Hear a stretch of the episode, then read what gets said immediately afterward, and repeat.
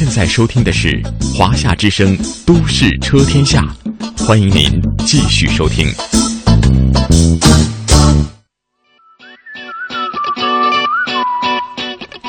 好，您这里正在收听的是中央人民广播电台华夏之声的《都市车天下》，欢迎您继续收听，我是鹏飞，我是亚文。下面时间呢，来跟您说一说手动挡开车的一些要诀哈，特别是说到了离合器。其实呢，无事没有事儿的时候，不要乱踩离合器。这汽车上的离合器啊，在正常行车的时候呢，是处于紧密结合状态的，离合器呢应该没有滑转才行。在开车的时候呢，除了汽车起步、换挡和低速刹车需要踩下离合器踏板之外呢，其他时间都不要没事儿踩离合，或者把脚就放在离合器踏板上。行车的时候呢，要把脚长时间的放在离合器踏板上，很容易造成离合器打滑、离合器片烧蚀的状况。严重的时候呢，甚至会使离合器压盘、飞轮端面烧蚀拉伤，导致离合器压紧、弹簧、退火等故障。嗯。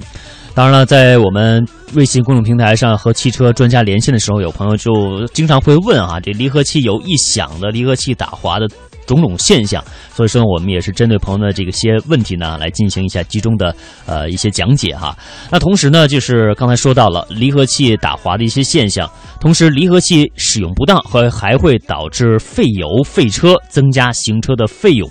那起步的时候正常操作，就是离合器踏板的要诀啊，有叫一快二慢三联动。这相信很多开手动挡车的朋友哈，对这个口诀是比较熟悉的。但是是不是这么做的呢？可能就难免了哈。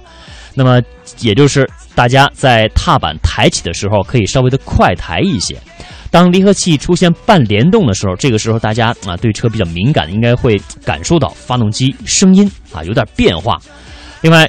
踏板抬起的时候，速度要慢慢抬。那由联动到完全结合的过程呢，是把踏板慢慢的抬起来的。在和离合器踏板抬起同时呢，要根据发动机的阻力大小，逐渐的啊，再踩下油门踏板，这样汽车才能够平稳的起步。那换挡的时候的正确操作，就是在行车换挡时，操纵离合器踏板也是应该迅速踩下并且抬起来啊，不要出现半联动的现象，否则呢就会加速离合器的磨损。另外，操作的时候也要注意和油门之间的配合，为了使换挡更加平顺，减轻变速器换挡机构和离合器的磨损，也就提倡大家使用两脚离合器的换挡法。这相信很多大家在学车的时候啊是这么学的，但是可能自己在实际的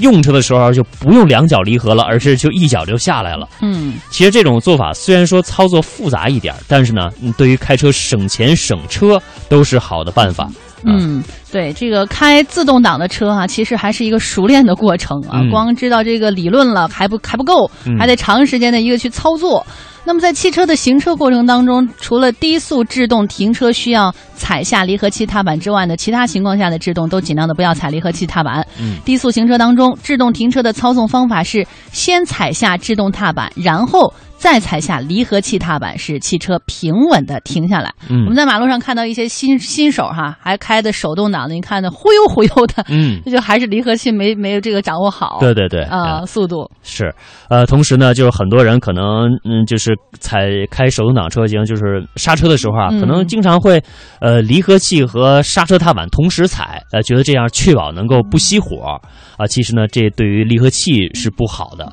对于这个刹车的距离呢。也会增加它的长度啊，也是存在一定风险的。嗯，呃，所以说大家还是提前预防行车为主啊。